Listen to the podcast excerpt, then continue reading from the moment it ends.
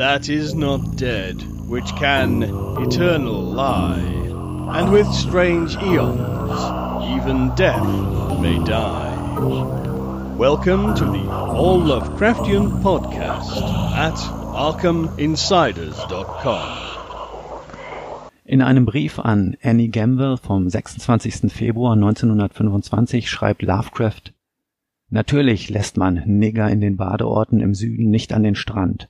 Kannst du dir vorstellen, dass eine sensible Person neben einer Horde öliger Schimpansen badet? Das Einzige, was das Leben erträglich macht, wenn Schwarze in der Nähe sind, ist das Jim Crow-Prinzip. Und ich wünschte, sie würden dergleichen in New York sowohl für die Nigger als auch für den asiatischen Typus der aufgeblasenen, rattengesichtigen Juden einführen.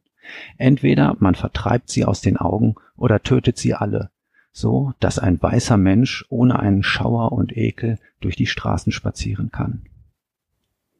An Lillian D. Clark schreibt Lovecraft am 11. Januar 1926 und in New York bildet sich wohl eine neue Linie von farbigen und das Problem sind die widerlichen und ekelhaften asiatischen Horden, die mit ihren dreckigen Tierkörpern über die Straßen kriechen, auf denen sich einst weiße Menschen fortbewegten. Ihre abstoßende Anwesenheit und ihre verdrehten Visagen und verkrüppelten Formen, wir sollen dazu gebracht werden, sie entweder alle zu ermorden oder selbst zu emigrieren oder schreiend in ein Irrenhaus gebracht werden. Tatsächlich kann gesagt werden, dass dieses echte Problem nirgends so gegenwärtig ist wie in New York, wo der Austausch von normalen Menschen so höllisch aufgezeigt wird. Es ist für einen hellhäutigen Nordländer nicht gut, ganz allein zu sein mit diesen untersetzten, tintenfischäugigen Schwätzern mit ihrer vulgären Art und ihren fremdartigen Gefühlen und deren tiefstes Zellgewebe mit einem uralten Instinkt hasst und verabscheut, so wie das Säugetier das Reptil hasst und verabscheut. Der Untergang New Yorks als amerikanische Stadt ist das unabwendbare Ergebnis. Es wurden die Tore des Abschaums geöffnet. So etwas wie Assimilation gibt es nicht. New York ist die Hölle für einen sensiblen Nordländer. Neuengland ist bei weitem der beste Ort, an dem ein weißer Mensch leben kann. An Frank Belneblanc schreibt Lovecraft am 21. August 1926 einen mehrseitigen Brief über die Dominanz der arischen Rasse über die Juden und die mongolischen Horden in New York. Wie um Himmels willen sich selbst respektierende und sensible weiße Menschen in diesem Durcheinander asiatischen Drecks leben können, ist jenseits meines Verstehens. Lovecraft schreibt im November 1936 an Donald Wandry über Adolf Hitler. Es ist nicht verrückt, was Adolf will, sondern die Art, wie er es sieht und damit anfängt, es zu bekommen. Ich weiß, er ist ein Clown, aber bei Gott, ich mag den Jungen. Sonja H. Davis schreibt in ihren Erinnerungen an ihren Ehemann H.P. Lovecraft, dass er New York und die dort lebenden ausländischen Horden hasste. Wenn ich dagegen einwandte, dass auch ich zu ihnen gehörte, sagte er, dass ich nicht mehr zu diesen Mischlingen gehörte. Du bist jetzt Mrs. H.P. Lovecraft von 598 Angel Street, Providence, Rhode Island. Er bewunderte das historische und den malerischen Anblick dieses Teils von Brooklyn. Als er die Menschen in der U-Bahn, auf den Straßen und in den Parks sah, waren sie ihm eigentlich ein Gräuel und er litt unter diesem Abscheu. Er meinte damit hauptsächlich semitische Völker. Sie nannte er klein und rundäugige, rattengesichtige Asiaten, und im Allgemeinen waren alle Ausländer Mischlinge und Außenseiter.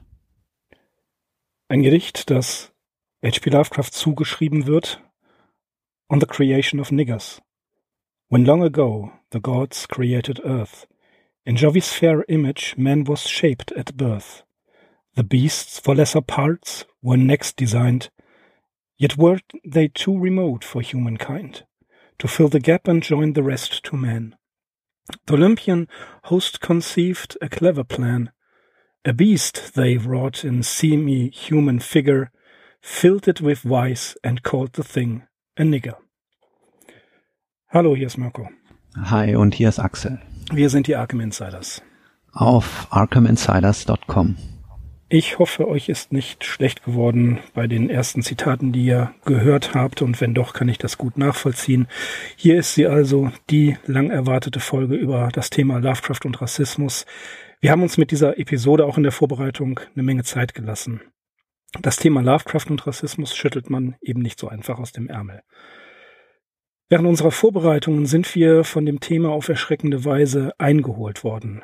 George Floyd kam während eines brutalen Polizeiansatzes auf grausame Art und Weise ums Leben. Wir müssen immer wieder und wieder erfahren, dass Rassismus immer noch ein Thema ist, mit dem wir uns ständig auseinandersetzen müssen, statt wie wir eigentlich aufgeklärte Menschen des 21. Jahrhunderts uns verhalten sollen und uns um die echten Probleme in der Welt kümmern, zusammen und über solche lächerlichen Grenzen hinweg. Hautfarbe, Religion und sexuelle Orientierung sind Themen gewesen, mit denen Lovecraft mehr als boniert umgegangen ist. Für einen Menschen, der in Kunst, Literatur und vor allen Dingen Wissenschaft, Naturwissenschaft immer hochmodern und super informiert war, zeigen seine Ansichten teilweise dümmliche, teilweise groteske Inhalte. Wer sich mit dem Leben und Wirken H.P. Lovecrafts beschäftigt, muss der Tatsache ins Auge sehen, dass Lovecraft ein Rassist war und dass er oftmals keine Ahnung hatte, was er da schrieb. Lovecraft, das wissen wir, war ein durch Ängste, Daseinsekel und Komplexe getriebener Mensch. Das machte ihn anfällig für solche Theorien und Ansichten. Wir können jedoch daran nichts ändern. Wir werden hier ganz bestimmt kein Whitewashing betreiben und wir werden ihn nicht dafür in Schutz nehmen oder entschuldigen. Die Auseinandersetzung mit Lovecrafts Rassismus soll stattfinden, sie muss stattfinden, immer und immer wieder. Wir die Arkham Insiders werden hier nicht das finale Urteil sprechen und auch nicht die erschöpfende Analyse liefern, aber wir hoffen, dieses Thema einigermaßen so darzustellen, dass eine gewisse Sensibilisierung dafür entsteht. Wir sind nicht der Meinung, dass man Lovecraft als Menschen oder sein Werk aus Gründen seines Rassismus meiden sollte. Er war kein Agitator und nach außen ist sein Rassismus eher weniger bekannt gewesen. Sicherlich finden sich einige Schriften, die eine typische Pose des White Supremacist beinhalten, aber sie sind nie so extrem in Erscheinung getreten, wie man das heutzutage ins Lampenlicht rückt, obwohl sie drastisch voller Hass und abscheulich waren. Wir müssen uns vor Augen halten, an wen die zitierten Hassreden vom Anfang unseres Podcasts ge geschrieben wurden. Das waren Briefstellen. Vergessen wir nicht, Lovecrafts Reichweite war bereits als Autor fantastischer Erzählungen begrenzt. Als politischer Autor war sie minimal. Eine tiefergehende Auseinandersetzung mit Lovecrafts Rassismus muss immer wieder stattfinden. Oder wie Adrian Daub in seinem Artikel Der Sandkasten dem Monster entsteigen in der Neuen Züricher Zeitung 2017 schreibt, mit ein paar kruden Thesen ist es bei Lovecraft nicht getan. Ja, gut, nach äh, diesen einleitenden Worten sollen wir vielleicht noch ganz kurz klarstellen, ähm, dass wir es bei Lovecraft natürlich nicht nur mit Rassismus zu tun haben. Wir werden ebenso auf Erscheinungen und Einstellungen wie Antisemitismus, Fremdenfeindlichkeit oder einen übersteigerten Patriotismus stoßen, um nicht zu sagen Nationalismus. In der Praxis werden wir diese Definition allerdings nicht immer eindeutig voneinander abgrenzen können, zumal es ja bei diesen Dingen immer wieder zu Überschneidungen kommt.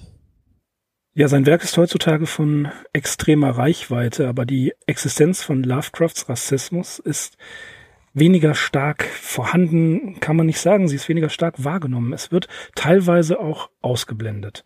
Sicherlich befremdet es jüngere Leser, wenn sie das Wort Neger zum Beispiel in Ruf des Cthulhu oder andere Ausdrücke in seinen Geschichten vorkommen sehen, aber sie sind eben ein Abbild ihrer Zeit, was nichts entschuldigt. Ich selber habe das Wort Neger oder Negro im Englischunterricht völlig selbstverständlich in der Schule gehört und auch verwendet. Das kann ich nicht rückgängig machen, aber wir können für künftige Generationen und für die Leute in unserem Umfeld etwas ändern. Die Diskussion über Kinderbücher von Ottfried Preußler oder gar Astrid Lindgren, Lindgren nimmt bisweilen wirklich absurde Züge an. Es ist nicht falsch, das Wort Negerkönig in Südseekönig umzuwandeln. Es handelt sich um Kinderbücher und nicht um einen Text für Erwachsene, die da durchaus differenzieren können, wie zum Beispiel, ähm, wenn wir uns Matt Ruffs Roman Lovecraft Country ansehen. Doch ausgerechnet jemandem wie Astrid Lindgren, wie es bisweilen ist, in den Diskussionen, wenn ihr die verfolgt habt, Kolonialismus vorzuwerfen, ist äh, heikel bis absurd. Ja, Astrid Lindgren ist ein gutes Stichwort und da sieht man auch einfach, wie sich die Zeiten ändern können. Ich äh, kann mich erinnern, linke Subkulturen benutzten in den 1980er und äh, 1990er Jahren zum Beispiel Pippi Langstrumpf selbstverständlich als so eine ja symbolhafte Figur für einen anarchistischen oder antiautoritären Le Lebensentwurf. Ja, und angesichts dessen, was du eben zum sogenannten Negerkönig gesagt hast, ist man da wahrscheinlich heute eher zurückhaltender. Was ja auch das Werk Astrid Lindgrens nicht verfälscht. Es kommt ja nicht auf dieses Wort an, sondern auf das Gesamtbild. Und da kann man das mhm. meiner Meinung nach auch durchaus austauschen. Das ist, da ist überhaupt nichts Anstößiges dran, wenn es ein Südseekönig ist. Das verändert ja die Geschichte nicht. Ja? Ähm, wir müssen konstatieren, dass Lovecraft einen völlig widersprüchlichen Charakter hat. Dazu gibt es Positionen, die auch ich teilweise vertrete, aber deswegen nicht weniger kritisch betrachte. Zum einen die Position, wie sie durch, durch Esti Joshi und Michelle Olbeck vertreten wird. Dazu kommen wir auf jeden Fall gleich noch, weil das sehr, sehr wichtig ist. Im Oktober 2015 fand das jährliche HP Lovecraft Festival in East Village statt, aber im Vorfeld hatte es bereits Diskussionen gegeben, ob man das Festival stattfinden lassen könne. Ich finde, dass diese ganzen Umgestaltungen von Preisen, das Hinterfragen von Lovecraft-Festivals und anderen Veranstaltungen das falsche Signal sind.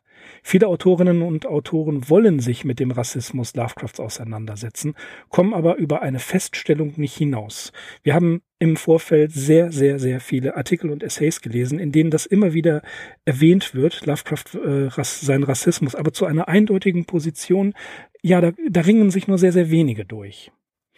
Diese ganzen Festivals, die längst eher die von Lovecraft inspirierten Schöpfungen in den Vordergrund stellen und eben nicht ausschließlich den Autoren und sein Werk, sind eigentlich genau die Bühne, die dieses Thema braucht.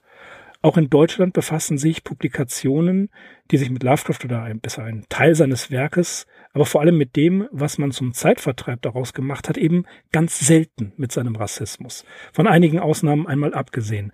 Das Thema ist nun mal, und so wird der Eindruck erweckt, nicht erwünscht.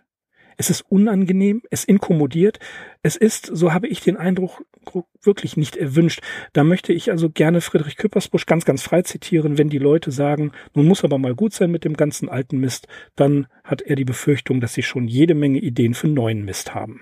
ja, sehr gutes Zitat. Ja, ich stimme dir da natürlich ähm, vollkommen bei. Also ich habe auch den Eindruck, hm, wenn man überlegt, wie lange Lovecrafts Werk äh, schon erhältlich ist, auch auf Deutsch, und ähm, ja, also 1975 kam ja Sprague de Camps Biografie heraus und schon dort wurde dieses Gedicht On the Creation of Niggers abgedruckt. Also seitdem hätte eigentlich schon äh, irgendeine Auseinandersetzung stattfinden können, auch in Deutschland. Aber ja, das ist eben bisher nicht der Fall gewesen. Aber wo wir schon bei den Festivals sind, ähm, was du eben angesprochen hast, ich erinnere mich auch noch an einen relativ aktuellen Fall, an den Fall des Robert M. Price auf dem Necronomicon in Providence. Das war auch im Jahr 2015. Damals war der IS oder Islamische Staat auf dem Höhepunkt seiner Macht oder ja, machte zumindest durch mehrere Terroranschläge von sich reden. Und äh, Price äh, hielt auf dieser Convention eine irritierende Keynote. Man muss dazu sagen, also Price ist durchaus äh, kein unbedeutender Lovecraft-Forscher und in dieser Keynote stellte er einen Zusammenhang zwischen Lovecrafts Befürchtungen, ähm, wie wir sie in Das Grauen von Red Hook lesen können, und der Terrorgefahr durch den IS dar, nämlich der Gestalt, dass die aufgeklärte westliche Welt von einem fanatischen Islamismus bedroht sei. Ja, also sich bei dieser These ausgerechnet auf Lovecraft und äh, dessen äh, strukturelle Ausländerfeindlichkeit zu beziehen, ist natürlich ein gewagtes Unternehmen. Und Price äh, ja, hat dafür wirklich keinen Beifall erhalten. Es gibt noch einen Blogbeitrag von S.T. Joshi aus der entsprechenden Zeit, wo er sich ganz klar von Price Standpunkt distanziert hat. Und ich habe gesehen, es gibt einen Podcast, der Miskatonic University Podcast, die haben den Fall auch nochmal aufgerollt und durchgesprochen in einer Folge vom Januar 2017. Äh, ja, den Link dazu werden wir auf jeden Fall in die Show Notes packen. Das, was ähm, Robert M. Price gesagt hat, das war peinlich. Also das, da hat er sich wirklich, man, man kann nicht sagen diskreditiert. Er hat, äh, ich weiß nicht, ob er ganz bei Sinnen war. Ähm, geht gar nicht. Ja, man muss dazu sagen, äh, Price ist auch äh, Theologe oder Religionswissenschaftler und irgendwie ihm brannte wahrscheinlich dieses Thema Islamismus unter den Nägeln, aber ähm, ja, das ist eben auch ähm, die angebliche Gefahr, die vom Islamismus oder vom radikalen Islamismus ausgeht, ähm, wechselt ganz schnell auch in so eine fremdenfeindliche Position und äh, ja, so hörte sich das bei ihm tatsächlich auch an, als würde es darauf hinauslaufen. was er gesagt hat. Ja. War völlig mhm. unüberlegt und, und unreflektiert für jemanden wie Robert M. Price. Nun gut, ähm, Verschiedene Positionen gibt es, das haben wir ja schon gehört. Es gibt äh, zum Beispiel den Essay von Lars Schmeink, der Fall Lovecraft über den Umgang mit einem rassistischen Autor. Und äh, Schmeink sagt hier sehr klar, äh, er hält ein Plädoyer für eine vielschichtige Lektüre.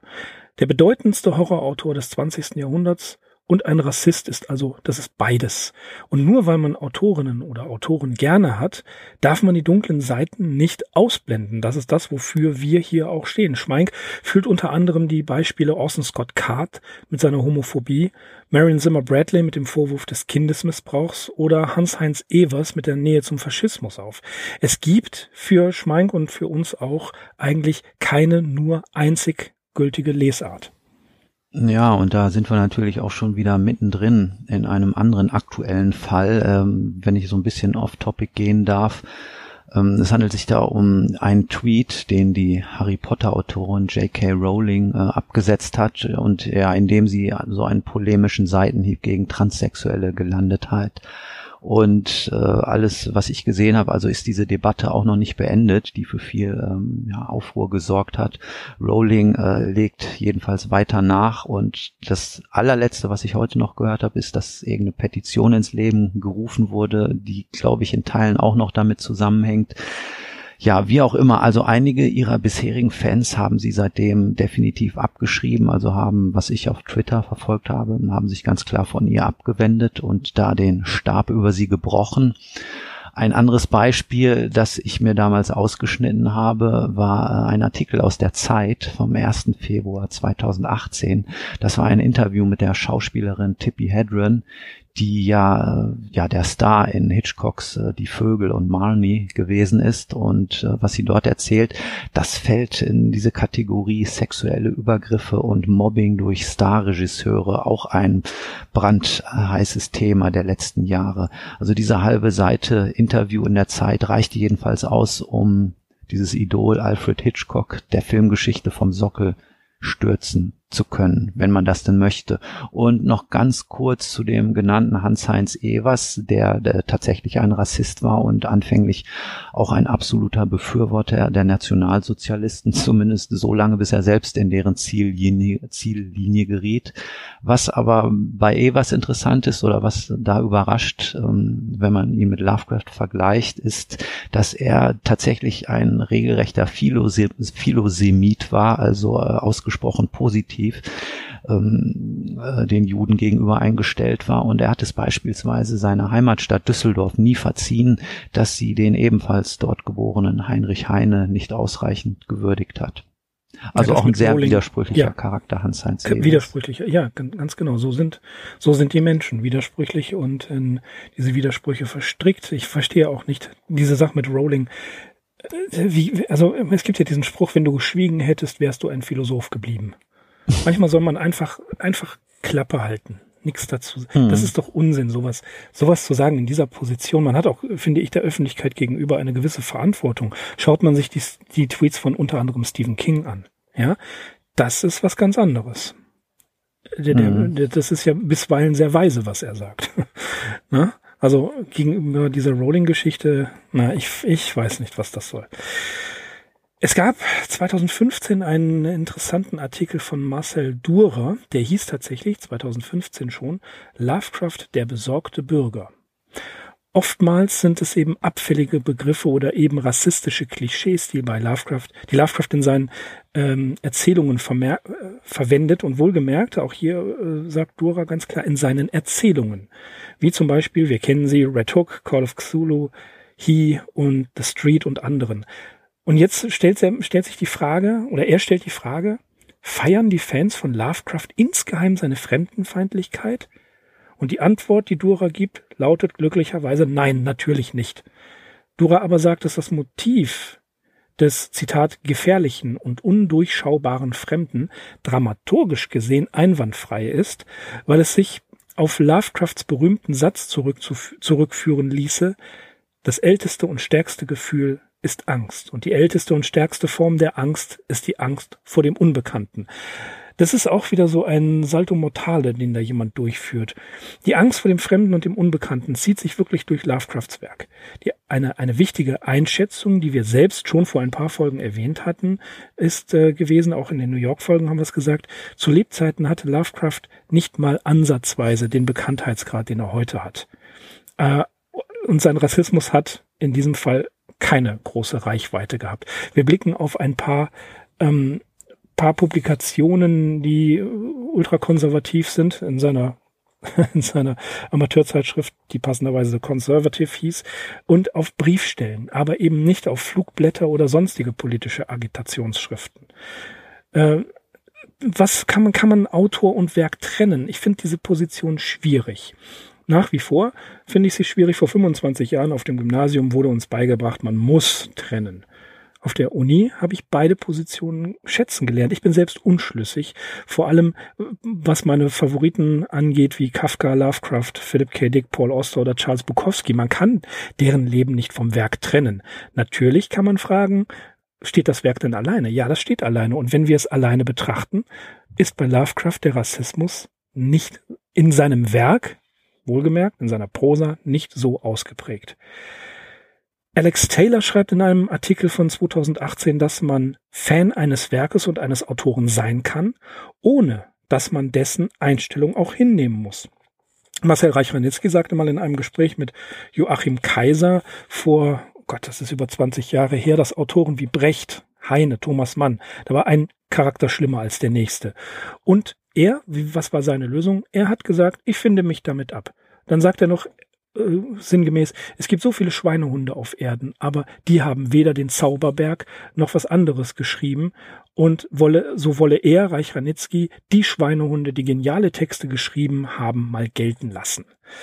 Ja, Alex Taylor hat da ähnliche Argumente und führt unter anderem Hemingway, Ezra Pound und Norman Mailer an, äh, die und, und sei ähm, sei vermessen Lovecraft, wie es unter anderem Daniel José Older verlangt hat, aus dem amerikanischen literarischen Kanon zu entfernen.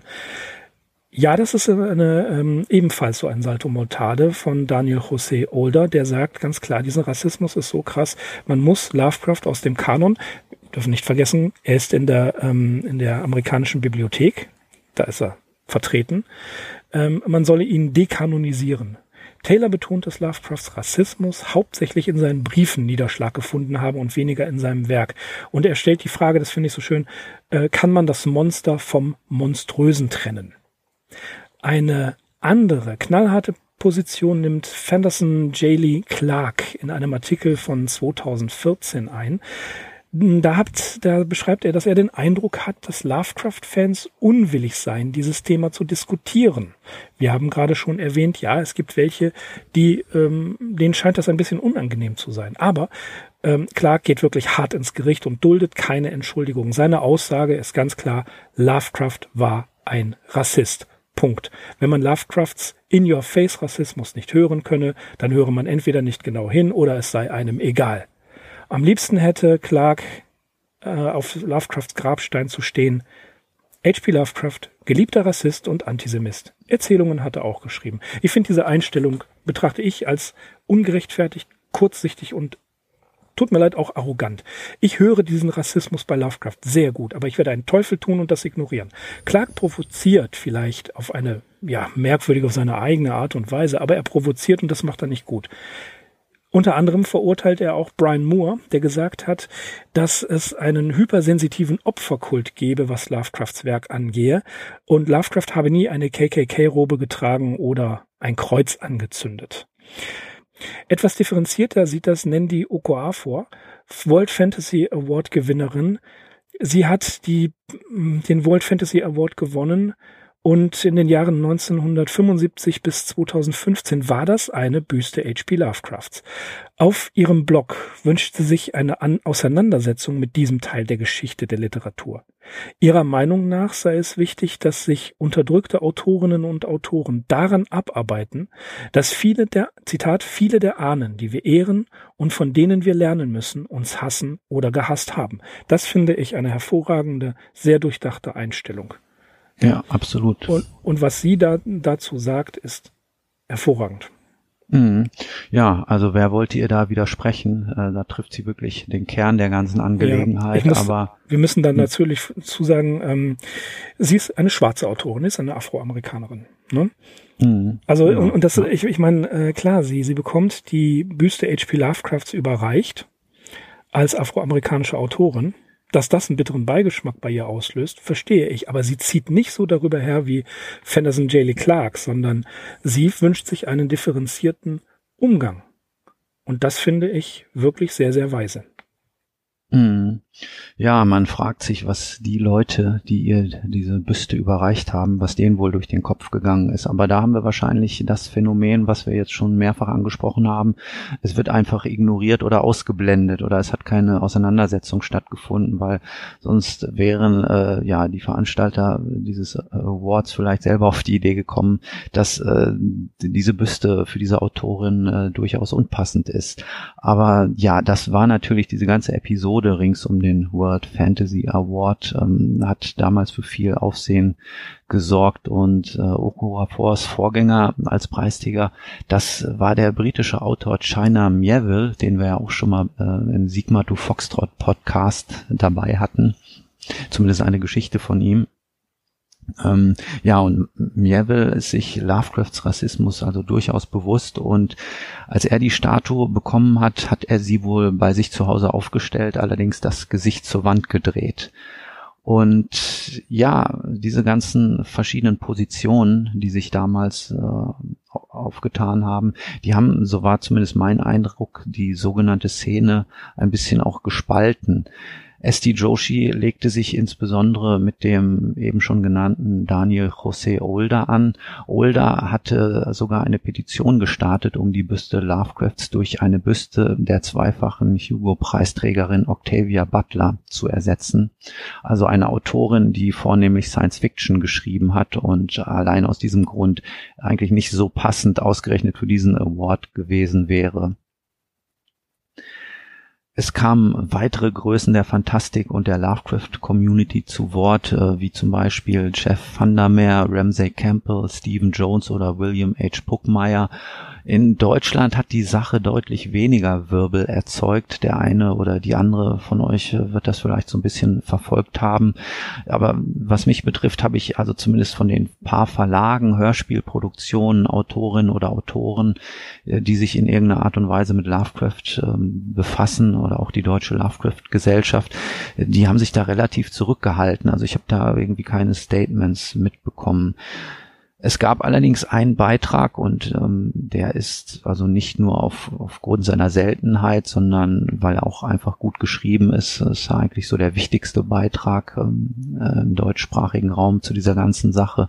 Und zwar ist das ein Artikel von Uwe Sommerlath, der auf dem Zauberspiegel-Portal erschienen ist. Und ja, also Sommerlath hat äh, dort die Hintergründe und Entwicklungen dieses äh, World Fantasy Awards Eklat äh, ganz gut dargestellt, wie ich finde. Aber äh, ja, den Link zu diesem Artikel packen wir natürlich auch nochmal in die Show Notes. Ja, wobei man auch sagen muss, dass Joshi sich Daniel Jose Older jetzt nicht ganz gentlemanlike gegenüber gezeigt hat. Denn äh, es gibt ja wohl den, ähm, den Satz, den Joshi gesagt haben soll oder geschrieben hat, sogar kann man nachlesen. Jemand, der nicht so berühmt ist, sollte sich doch etwas zurückhalten. Das ging gegen Older.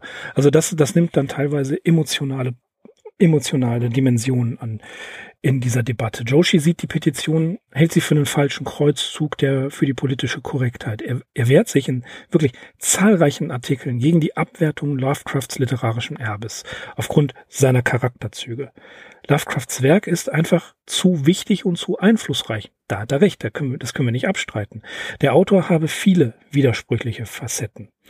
Robert Bloch zum Beispiel schrieb in seinem Essay Inside the Outsider aus dem Oktober 1975, Lovecraft sei ein Bundle of Contradictions. Und Christian Enders sagt in einem Interview von 2016, dass Lovecraft, Zitat, der Inbegriff der paradoxen Einstellung, Zitat Ende war. Enders weiter, ich zitiere, es wird darüber gestritten, ob er selbst für seine Zeit außergewöhnlich rassistisch war, aber ich glaube das nicht. Er war vermutlich bewusster xenophob als die meisten. Doch ich habe den Verdacht, dass das eher eine echte Phobie war und weniger der Rassismus der arroganten weißen Supermachtweltsicht, die jede Art von weißem Rassismus ausmachte, ehe er sich vor nicht allzu langer Zeit zu einer paranoiden Methode zum Schutz der eigenen Privilegien entwickelte. So viel, soweit Christian Enders. Andererseits schreibt Michael Below in 2019 auf Motifry.com, dass Lovecraft selbst für seine Zeit außergewöhnlich heftig in seinem Rassismus gewesen sei. Below geht sogar davon, so weit, dass er äh, Autor und Werk als unabdingbar miteinander vermischt ansieht. Und er vermutet, dass die Wesenheiten und Monster so etwas wie Stand-ins für Menschen anderer Hautfarbe oder Ethnie gewesen sein sollen das ist wirklich sehr schwierig, wenn man an den Red Summer von 1919 oder die Ansichten von Henry Cabot Lodge denkt. Und äh, ich würde jetzt gerne noch mal kurz einen, einen kleinen Exkurs machen.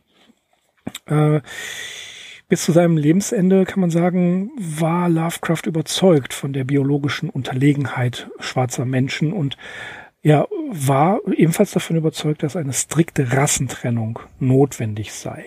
Und diese Auffassung ähm, geht ja sehr weit zurück ins noch weiter als ins 18. Jahrhundert, wie zum Beispiel der ähm, Autor Robert Chambers, der hat 1843 ein Buch geschrieben, Vestige, Vestige of Creation, und Lovecraft hatte dieses Buch, und das ist eine Art ähm, Evolutionstheorie vor Darwin, in der die, ähm, in der Chambers davon ausgeht, dass die menschliche Evolution eben verschiedene Entwicklungsstadien durchlaufen hätte und die primitivsten, das wären die Schwarzen und die höchst entwickelten wären die Kaukasier gewesen.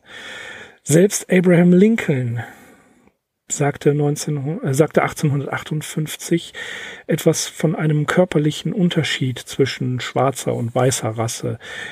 Ähm, und beide Rassen können ähm, wohl nicht in einem Zustand sozialer und politischer Gleichheit leben. Und Roosevelt erklärte 1906 in einem Brief, ähm, die weiße Rasse sei definitiv besser. Ja, diese, diese Ansichten waren 1905 weit verbreitet, selbst unter Gebildeten. Die Immigration Restriction League ähm, die äh, in den Ende des 19. Jahrhunderts in Boston gegründet waren und John Fisk, dessen anthropologische Schriften Lovecraft bewunderte, ja, die haben da ebenfalls eine ganze Menge gesagt. Also der erste Euthan, äh, nicht Euthanasie, doch der erste Euthanasie-Kongress fand in New York statt. Das hat mal der Markus Wittmer in einem ganz alten Lovecraft-Podcast gesagt, den ich mit Daniel Neugebauer zusammen gemacht habe. Ähm, es gab Viertel für Schwarze, sogenannte, Verzeihung, Negerviertel. Ähm, in den 1920er Jahren gab es eine die allgegenwärtige Harlem Renaissance-Bewegung. Und die hat Lovecraft komplett ignoriert. Was er hingegen las, das war sowas wie Thomas Nelson Page. Ne? Ähm, der so weit gegangen ist, dass er das Leben der schwarzen Sklaven auf den Plantagen geradezu als Idylle bezeichnet hat. Thomas Dixon, Thomas Dixon Jr., der ähm, die Minderwertigkeit der primitiven Völker ähm, herausgestellt hat und den Weißen ein moralisches Recht oder sogar eine moralische Pflicht äh, zugestanden hat, dass die Weißen die Schwarzen beherrschten. Und Dixon ist der Typ, der geschrieben hat, The Clansman. Ja, eine Clansman, die äh, über die Gründung des KKK, die literarische Vorlage zu Griffins Film Birth of Na The Birth of a Nation, stand bei Lovecraft in der Bibliothek. Ja, also tiefste rassistische Literatur, aber damit noch nicht genug. Ähm, Lovecrafts Denken ist, äh, er hatte immer Angst vor, ja, den, den Rückfall in die Primitivität. Wir haben das ja auch schon mal in ähm, der Episode über Lovecrafts Philosophie gesagt, dass für ihn eigentlich die, die äh, Weltanschauung, wie er sie hatte, die Zivilisation das Wichtigste war. Das hat er hochgehalten und er fürchtete sich immer vor einem Rückfall in der Barbarei, in die Barbarei. Und ähm, er schrieb auch einen Artikel Americanism, in dem es heißt, der Zustrom von Einwanderern bedrohe die USA. Das sind Töne, die wir heute wieder hören. Und ähm, er verwirft die Idee des Schmelztiegels. Und er sagte, dass die Beimischung von fremdem Blut oder fremden Ideen immer Schaden angerichtet hatten und in der Zukunft nichts weiter als Schaden anrichten werden. Ja, das war allerdings, wenn man den gesellschaftlichen Hintergrund, wie ihn Joshi erklärt, betrachtet, nichts Neues. Äh, Joshi selber schreibt in seinem Buch Subtler Magic, The Writings and Philosophy of H.P. Lovecraft, dass man Lovecraft eben nicht von außen betrachten solle, sondern man sollte versuchen, sich quasi in ihn hineinzuversetzen und sogar zeitweise seine Ansichten anzunehmen, wie auch immer ich das zu verstehen habe.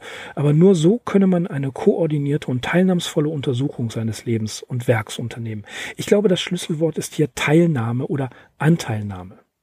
Joshi verteidigt immer wieder Angriffe, die Lovecrafts Rassismus allein in den Vordergrund stellen wollen. So greift er die Autoren Scott Curler Shershow und Scott Mickelson an, die scheinbar Lovecrafts Rassismus als zentrales Motiv seines Werks sehen. So behaupten die beiden Scotts, dass Lovecrafts Publikum hauptsächlich weiß gewesen sei.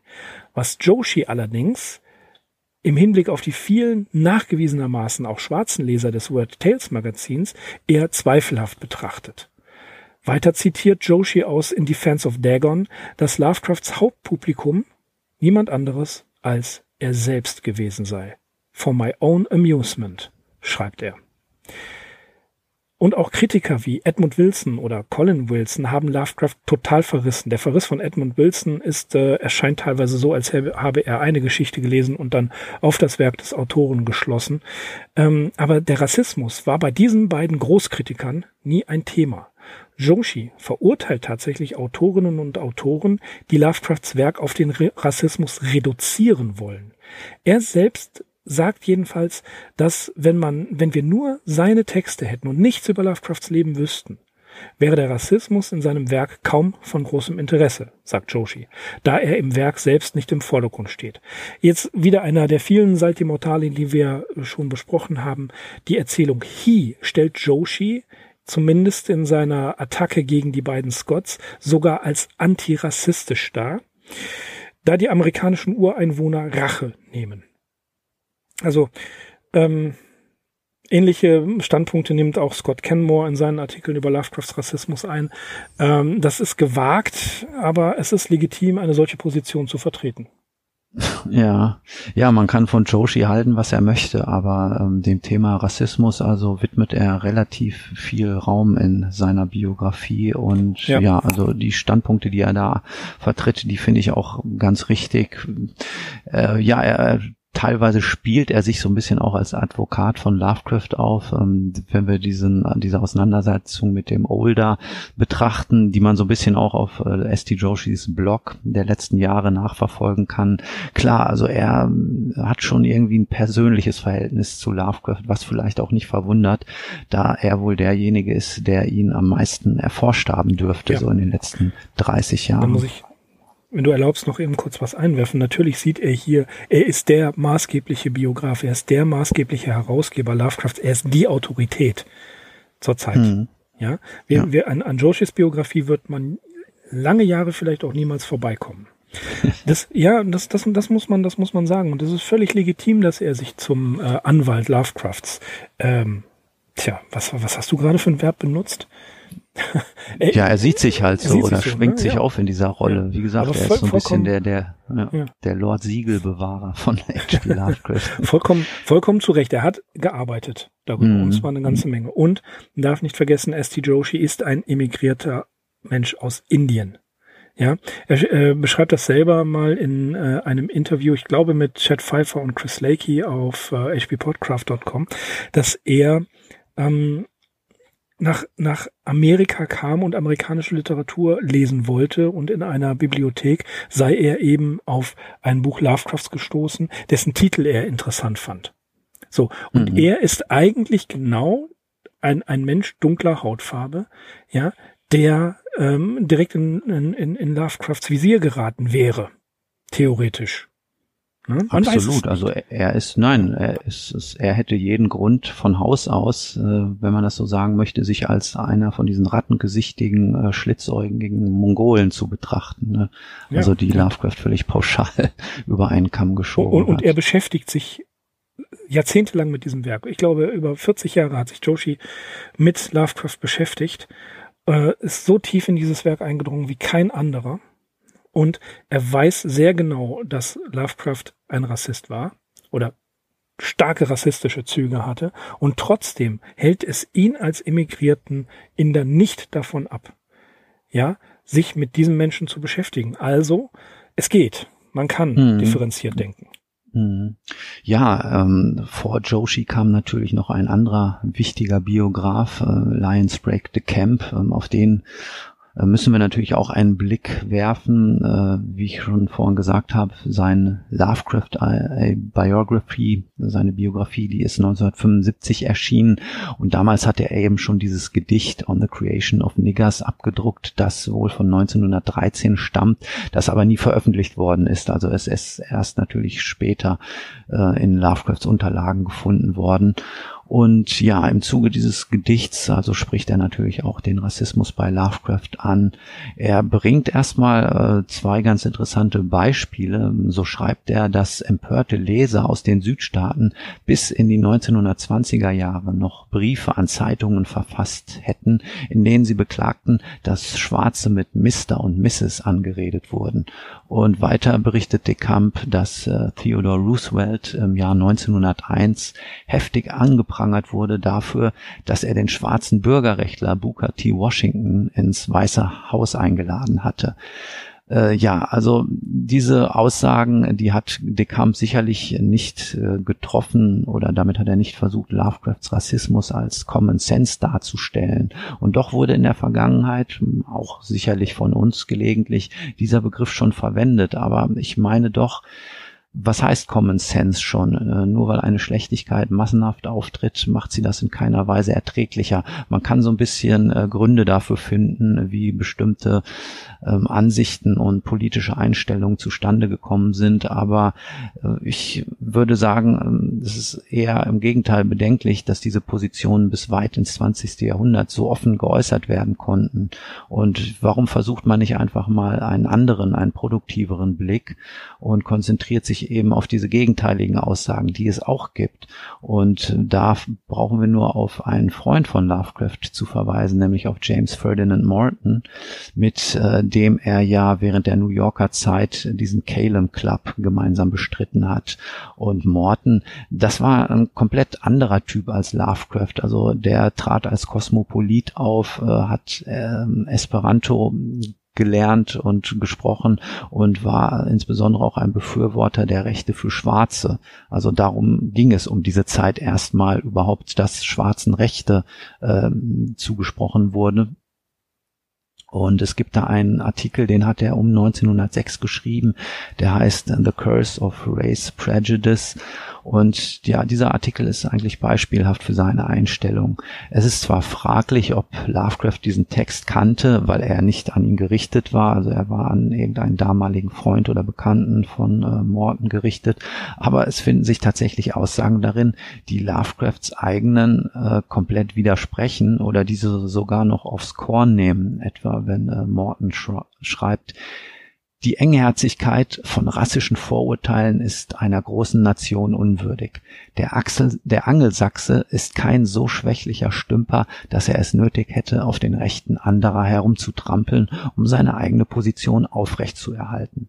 Wir können es uns leisten, die Prinzipien unbegrenzter Brüderlichkeit beispielhaft vorzuleben. Ja, also das waren, wie gesagt, völlig andere Ansichten und äh, Auffassungen, die Morton hier geäußert hat. Und das ist in meinen Augen ein hochinteressanter Aspekt, wenn man auf Lovecrafts Rassismus zu sprechen kommt. Und Lovecraft mochte Morton. Die waren mhm. gute Freunde. Und ich ähm, bin sicher, dass auch äh, diese Diskussion bei den Calems unternommen wurde. Ich stelle mir beispielsweise äh, Frank Belknap Long vor, der ebenfalls ein weltoffener, intelligenter Mensch war, oder W. Paul Cook, ja, ähm, die mit Sicherheit diese äh, Positionen Lovecrafts nicht toleriert haben. Samuel Loveman, das beste Beispiel, ein Jude, ne?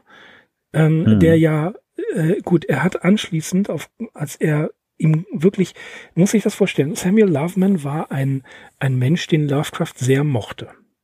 Er wusste, dass er Jude ist. Mhm.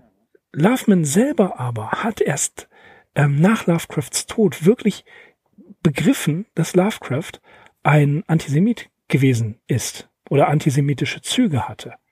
Und dann erst hat, hat Loveman all diese ähm, diese Briefe verbrannt, weil er wütend war auf Lovecraft. Mhm. Ja. Also hat er diesen Antisemitismus zu Lovecrafts Lebzeiten gar nicht mitbekommen. Mhm ja, wir müssen eben davon ausgehen, äh, dass äh, Lovecraft also nicht in einer Tour herumgerannt ist und seine Hasstiraden vom Stapel gelassen hat. Das hast du ja vorhin auch schon äh, nochmal erwähnt. Das sind Briefstellen, die wir erwähnt haben und dieses eine Gedicht, das wurde halt nie publiziert. Also er muss in der, in, in der Realität deutlich zurückhaltender aufgetreten sein und sicherlich auch verbindlicher. Also es gibt auch noch eine andere Erinnerung von äh, Kenneth Sterling, die nennt sich Caverns Measureless to Man, die hat er 1975 geschrieben. Da kommt er auch auf Lovecrafts Antisemitismus zu sprechen, aber er sagt, er sei, das sei ihm bei ihm eigentlich gar nicht aufgefallen. Und Kenneth Sterling, also wenn das, wenn ich das richtig sehe, wenn das aus dem Text so hervorgeht, hervorgeht, ist selbst Jude gewesen und er selbst hat sich da also in keiner Weise angegriffen gefühlt. Ne, ja. Deswegen, also Theorie und Praxis äh, waren bei Lovecraft äh, definitiv unterschiedliche Dinge. Ja, man muss das äh, auch überlegen mit, mit Sonja. Ne? Sie selbst ist emigriert aus, aus, aus Russland, ist Jüdin und er, Lovecraft, tut das so ab.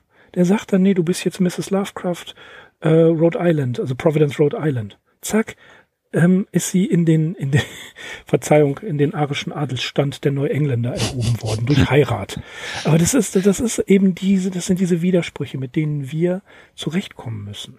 Mhm. Und ähm, ja, Olbeck haben wir ja schon zitiert, das Buch Gegen die Welt, gegen das Leben.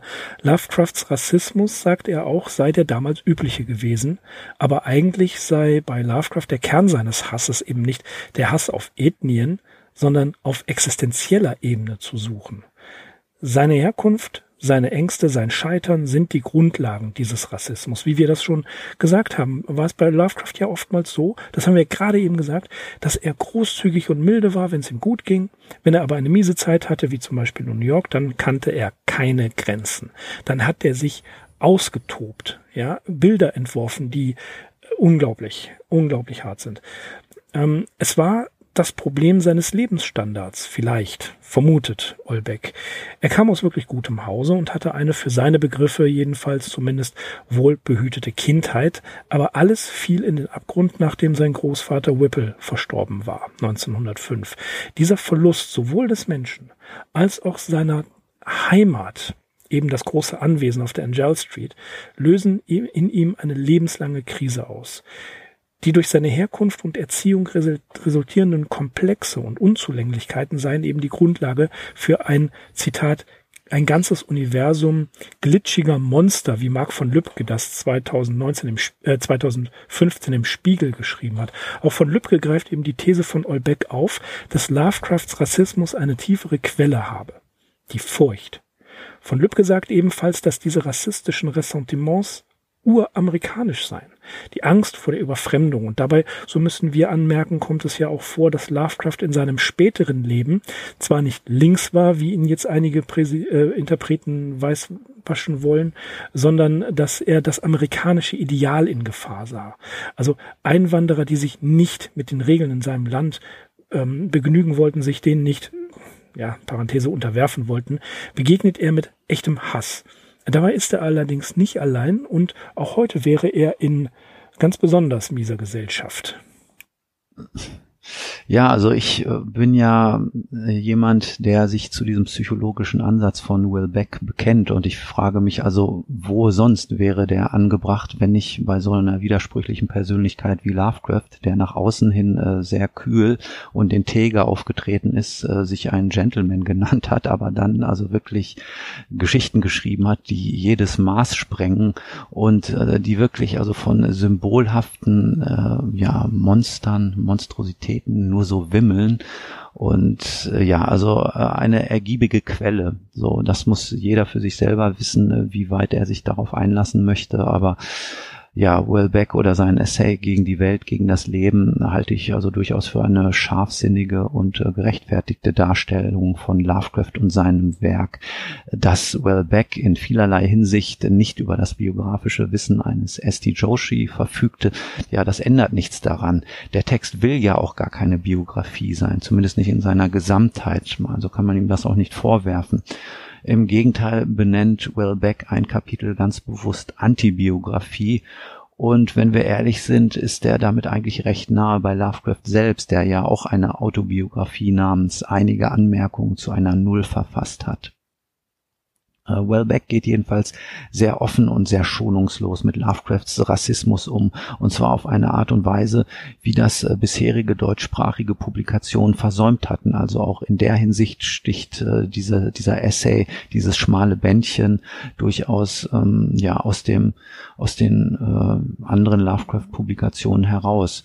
Und indem Wellbeck einen Schwerpunkt auf Lovecrafts New Yorker Zeit legt, markiert er ja äh, diese heftigste und kritischste Periode äh, seines Rassismus. Und ja, ich denke, mit dieser Sichtweise stimmen wir auf jeden Fall überein. Ansonsten, ja, die, du hast eben noch die Angst vor Überfremdung angesprochen. Es war eben schon ganz kurz Thema. Das ist äh, enthalten in Lovecrafts Essay Amer Americanism von 1919 und äh, der Inhalt dieses Textes ergibt sich eigentlich schon aus dem Titel. Also das ist so eine Mischung aus Wunschvorstellung und Zustandsbeschreibung der Vereinigten Staaten von Amerika, die Lovecraft natürlich verbindlich in der englischen Tradition sieht. Die Idee des Melting Pot, also des Schmelztiegels, hingegen bezeichnet er als Missverständnis. Sein Tenor lautet äh, stattdessen, wenn Einwanderung stattfindet, dann nur unter den Bedingungen, dass die Fremden die vorherrschende amerikanische Sprache und Kultur akzeptieren, sie nicht verändern und auch ihre eigene Kultur und Sprache nicht inmitten der unsrigen, wie er sich ausdrückt, weiterhin praktizieren sollen. Also er ist eigentlich bereit, Einwanderung nur zu akzeptieren, wenn sie mit völliger freiwilliger Unterwerfung einhergeht. Ja, das haben wir ja schon mal gehört in letzter Zeit. Ted, Ted, ja, es ist so, Ted Klein schreibt, dass Lovecrafts Rassismus eben ein anderes Ventil für Lovecrafts romantisches Selbstmitleid sei und eigentlich eine Projektionsfläche für den Verfall seiner Familie, seiner Zugehörigkeit zu der höheren Klasse. Ja, man kennt das, ne? Die eigene Unfähigkeit wird umgeleitet, zum Beispiel auf Flüchtlinge, und die sind es dann alle schuld gewesen. In seinen späteren Jahren, ja, wurde er zwar milder, aber wenn man ihn herausforderte, konnte er wirklich in das alte Muster zurückfallen. Er änderte seine Meinung teilweise allerdings sehr, sehr stark. Auch hier ist es abhängig vom Briefpartner. In einem Brief an J.K. Plaisir vom 8. Juli 1936 schreibt er, dass er nun ein New Dealer sei. Also kein neuer Dealer, sondern äh, dem New Deal an, angehörig sei, während er die Liberalen damals vor 20 Jahren noch verachtet habe. Doch nun habe er gemerkt, was für ein Zitat Arsch er gewesen sei, nur weil er aus seinem Standesdünkel und seiner Liebe zur Vergangenheit die Gegenwart nicht anerkannt habe. In seinem Artikel von 2017 betont Wes House auf lithup.com, dass man Lovecrafts Rassismus auf keinen Fall ignorieren darf. Allein die Präsenz seines Werkes von South Park über Heavy Metal bis hin zu Sex Toys verlangte eine Auseinandersetzung mit dem Thema. Oder wie Brian Tao Wara auf TwinCitiesGeek.com schreibt, Lovecraft is everywhere. Wobei wir aber betonen müssen, dass es sich das Werk in dieser Hinsicht bereits weit vom Schöpfer entfernt und verselbstständigt hat. Wir haben so zahlreiche, viele, viele Rollenspieler getroffen, die das Spiel wirklich schätzten, Lovecrafts Geschichten, aber über seine Person selber nicht so viel wussten was unserer Meinung nach aber auch gar nicht verwerflich ist. Ja, ich finde diesen Aspekt allerdings auch sehr wichtig, denn zumindest habe ich noch nie jemanden getroffen, der die rassistischen Aspekte von Lovecraft gelobt hätte. Und es ist ja wohl durchaus ein Unterschied, ob man sagt, er wird deswegen gelesen oder er wird trotzdem gelesen. Und wenn das Letztere zutrifft, dann heißt das, dass das Werk an sich über eine ja, Qualität und auch Strahlkraft verfügt, die den Rassismus offensichtlich nicht thematisiert oder gar propagiert, ähm, wie wir eben auch schon gehört haben. Wenn man die entsprechenden Briefstellen von Lovecraft nicht kennen würde, würde man diesen Rassismus aus den Erzählungen gar nicht herauslesen. Also im Endeffekt kann man auch nicht sagen, wer Lovecraft liest, muss folgerichtig selbst auch ein Rassist sein. Ja, das ist ja, ich glaube da. Ja, ich, das, ja, ich sag ja, es nur wir, mal so. Du, du sagst es völlig und äh, ja, wir, wir wollen es kurz andeuten. Ähm, wir haben diese, diese Folge schon mal geplant und äh, wurden tatsächlich auch als Rassisten betitelt, weil wir weiß sind. Und weil wir uns mit Lovecraft beschäftigen. So absurde Züge nimmt das an. Zwar mhm. nicht in der Öffentlichkeit, mhm. sondern in einer privaten E-Mail, aber das hatte es echt in sich. Mhm. Ja. Gut, ja, äh, wir haben jetzt eine Menge über Lovecrafts Rassismus in seiner Rolle als Bürger der Vereinigten Staaten gehört. Das ist äh, natürlich schon unangenehm genug, sich damit mal auseinanderzusetzen. Allerdings bleibt es nicht dabei. Ähm, wir haben ja schon eingangs auch ein Zitat zu Adolf Hitler gehört und ähm, bei seinen politischen Interessen konnte Lovecraft Hitlers Aufstieg, den er ja so am Anfang noch mitbekommen hat, natürlich nicht ignorieren. Und ja, da war er natürlich auch nicht der Einzige in den USA. Ganz und gar nicht. Eine, seine eher positive Einstellung zu Adolf Hitler war nicht entfernt vom Common Sense. Denn man hoffte, dass Hitler das ökonomische und politische Chaos beseitigen werde. Das war zutreffend, aber eben anders als erwartet. Was Hitler angerichtet hatte, das konnte Lovecraft nicht wissen. Und es gibt eine Erinnerung von einer Nachbarin Lovecrafts, Mrs. Shepard, die ebenfalls in der College Street 66 lebte. Sie war Lehrerin für Deutsch in den Schulen von Providence und für ihren Ruhestand hatte sie eigentlich einen Umzug nach Deutschland geplant, aber dort wurde sie Zeuge, wie man Juden terrorisierte, und das erzählte sie Lovecraft und seiner Tante Annie Gamwell, und beide zeigten sich erzürnt. Diese Aussage findet man in einem Gespräch zwischen Harry K. Brobst, einem Jugendfreund Lovecrafts, und eben Will Murray. Es gibt sogar noch eine andere Information aus erster Hand, und zwar von Lovecrafts Ex-Frau Sonja H. Green oder Sonja H. Davis, die hatte 1932 eine Europareise unternommen und ihre Reiseeindrücke hat Lovecraft dann zu dem Bericht European Glimpses zusammengeschrieben. Die markanteste Schilderung bezieht sich dabei auf eine Rede Hitlers, die Sonja bei einer NSDAP-Versammlung in Wiesbaden gehört hatte. Lovecraft pflicht an dieser Stelle seine eigenen Gedanken ein, ohne dezidiert für oder gegen Hitler Partei zu ergreifen. Einmal nennt er ihn einen Möchtegern-Diktator und sein Fazit kann wohl als zutreffend bezeichnet werden. Von all den selbsternannten Führern scheint Hitler der einzige mit einer geschlossenen und enthusiastischen Gefolgschaft zu sein, wobei seine bloße Anziehungskraft und Willensstärke trotz des fehlenden sozialen Verständnisses ihm dabei helfen, die jugendlichen Nazis massenhaft zu umschmeicheln, zu betäuben oder zu hypnotisieren, so dass sie ihm in blinder Verehrung folgen.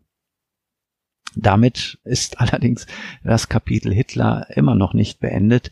Es gibt da nämlich äh, ein ja relativ bizarres Online-Spiel namens Hitler or Lovecraft, das die amerikanische Spieledesignerin Zoe Quinn programmiert hat.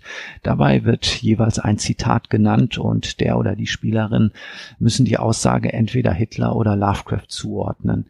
Das ist natürlich einerseits eine recht zugespitzte Art, auf äh, rassistische Kontinuität hinzuweisen.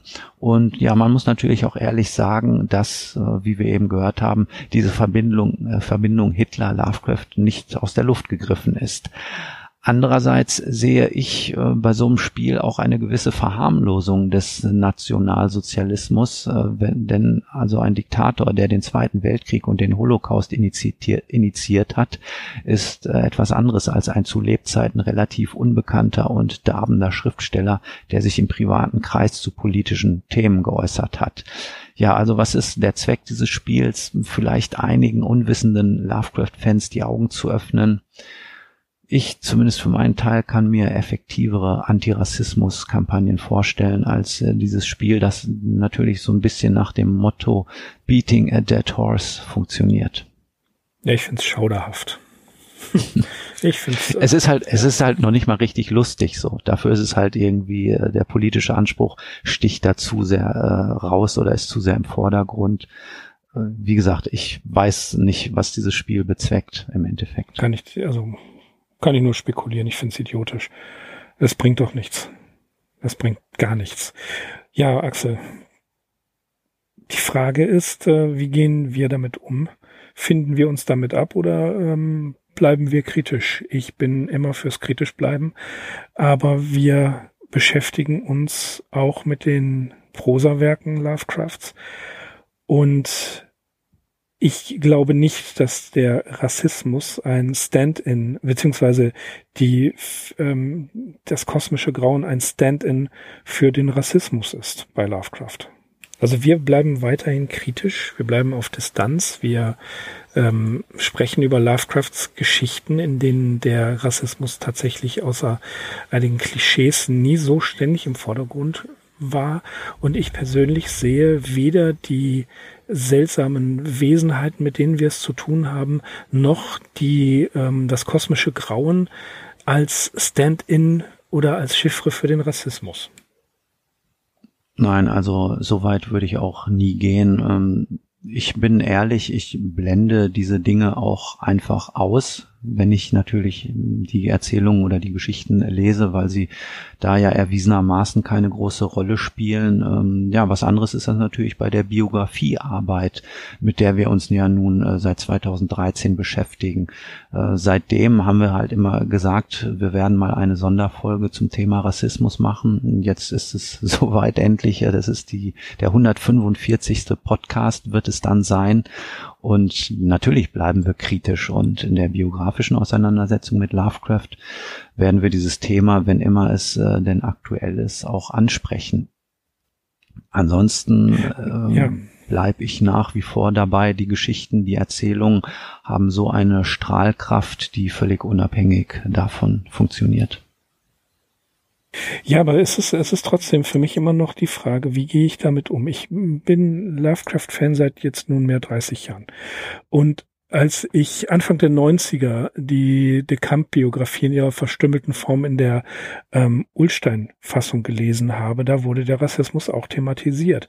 Aber ähm, ich ich war damals ähm, in verschiedenen Arbeitskreisen auf der an der Schule, die sich mit äh, äh Amnesty International und antirassistischen Bewegungen Anfang der 90er, wir haben ja da auch tragische Kapitel, denken wir an Mölln unter anderem, ähm, da war ich in diesen Arbeitskreisen aktiv. Also ich, ich ähm, kann mit diesem Widerspruch leben. Ich kann ihn, ich kann mich aber auch daran abarbeiten.